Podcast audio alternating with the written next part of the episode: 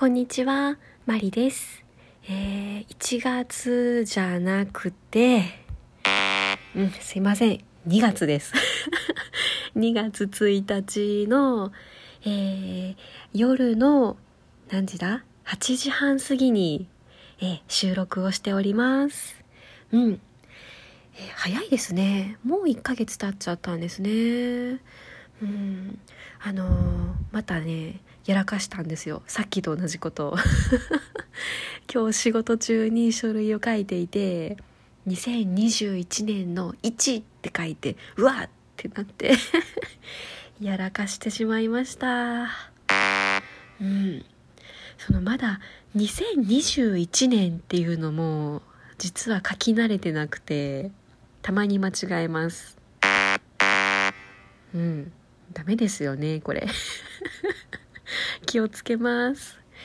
えーっとまずはギフトのお礼からお伝えをしようかなと思います。うん。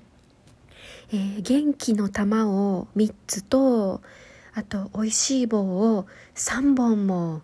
頂戴しております。ありがとうございます。いつもすみません。であの実は毎日ギフトを頂戴している方がいらっしゃいましてですね。でその方はこのトークで喋っていなくてですねなんとかお礼をお伝えできないかと思ってちょっといろんな SNS をたどりましてですね。そうなんですよ。いろんな SNS を駆使してあのその方にダイレクトメッセージを送れる手段をつかみましてええあの直にお礼をお伝えしてみたわけなんですよね。うん。そしたらですねなんと英語のお返事が返ってきました。グローバル。めちゃくちゃグローバルでしたよ。えーじゃあこの私が日本語で喋っているトーク聞いてわかるのかなとかもしかして翻訳アプリとかで聞いてもらってるのかなとかあのいろいろ考えています いやどうしようあの一応ダイレクトメッセージでお礼はお伝えしたんですけれどもなんかこうちゃんと伝わるようにお伝えしたいなと思いましてうん I'm glad to receive your gift every day. Thank you very much. と、ちょっと英語で お礼をお伝えしてみました。あの、発音の悪さはご容赦ください。純日本人です。すいません。えーそんなわけでですね、今日は、えーメッセージのお礼もお伝えをしようと思います。えーっと昨日のトークでですねあの部下を持つリスナーの方からあのメッセージをもらいましてお返しトークをしていたわけなんですけれどもあの昨日のトークでですね私がもう部下って言っても20代とか30代とかいい年した大人なんだから好きに育ってくれよって 言っていたわけなんですけれどもあのその言葉に対して私が思ってることそのまんまでしたっていうメッセージをいただきました いやそうなんですよね与えられたことしかやらないとかできないとかあのそういう人もねやっぱりいるんですようんでまあこっちだってこっちだってっていう表現おかしいんですけど教える側だって本当は教える人を選びたいんですよ。うん。その上を目指したいとかあのやる気がある前向きな部下に対しては自分の時間を割いてもいいかなともちろん思うんですよ。うん。でもそのやる気がないというかもうとりあえずもう来たものをこなす言われたことをこなすだけの人に人材育成って言ったところでやっぱりこっちも張り合いがないんですよね。でその教えてメモも取ってくれないとか虚しくなってくるんですよ。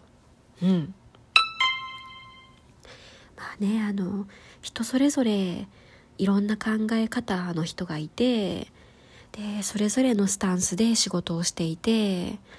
まあね、それはその人の考え方だしその仕事に重きを置く人もいればプライベートとかあとはそのあの趣味に時間を割きたい人とかもういろんな人がいると思うのでそこはもう好きにしてくれたらいいと思うんですけどその別に上を向いていない人に対しても同じ方向を向いてもらえるようにその指導していかないといけない。ってその結構大変なんですよね。うん、ということであの上司だって部下を選びたいっていう 話でした。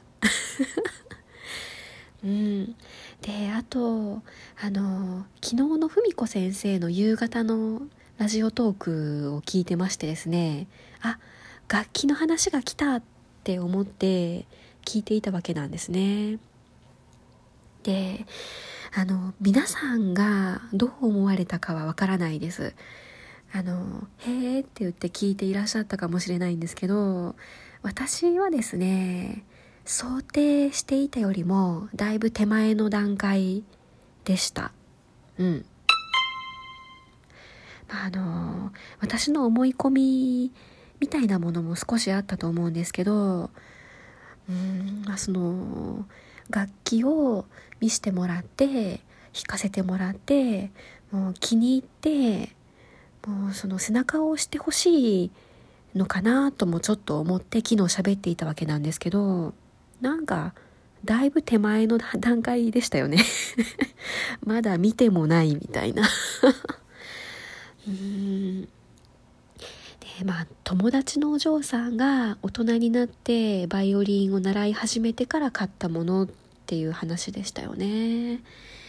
であれまた怖いなと思ってちょっと聞いたんですけどうんまああの何年前に買ったものとかその弾いていない間どんな状況で保管されていたかわかんないわけですよね。でもしかしたら調整がいる段階かもしれないしうん。あと市場価格がわかんないっていうのもなんか怖いですよね。まあその最終的にその楽器を100万ちょっとで買うか買わないかは相談者の方の決断なので、うん、それはもう好きにされたらいいと思うんですけど私だったらその市場価格で言ったらこれぐらい。要は店頭価格だったらこれぐらいのものをこの値段で買ってほしいっていうなんかそこの情報って欲しいんですよね。まあ目安でもいいんですけど。うんでまあ安く買えるっていうんだったらお買い得なんだと思いますしもし高かった場合まあ、その楽器店に持ち込んだらマージン取られてしまうからっていうふうに友人の方がおっしゃってたっていうことなんですけどあ楽器店にはマージン取られたくないけど相談者さんからは取ってもいいみたいなそういう発想ですよね言ったら。えー、やばお金持ちの人の発想ってそんな感じなんですねやっぱ。うん。まあとりあえずですね物は見たいですよね。であの昨日の私のトークの中で言ったらあのまだ弾いていないんだったらまず弾いてみたらいいんじゃないですかねって言っていたその一文がですねうん正解でしたね。なので私部分点です。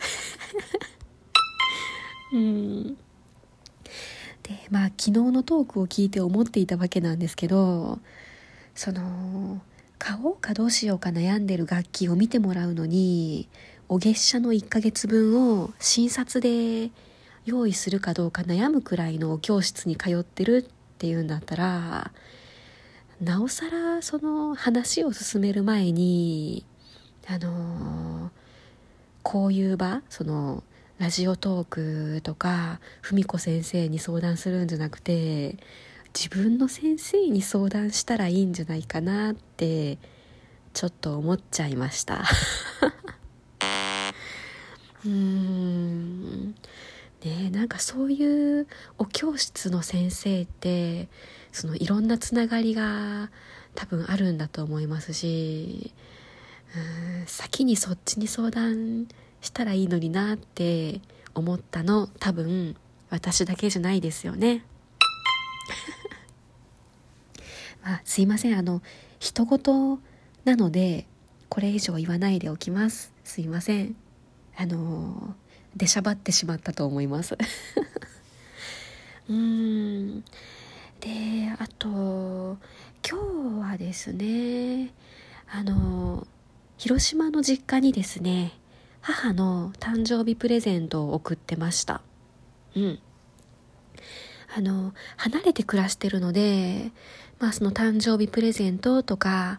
父の日とか母の日とか何かそういうイベントの時はとりあえず物を送るしか手段がないわけなんですよね。で、まあ、あのできることなら希望するもの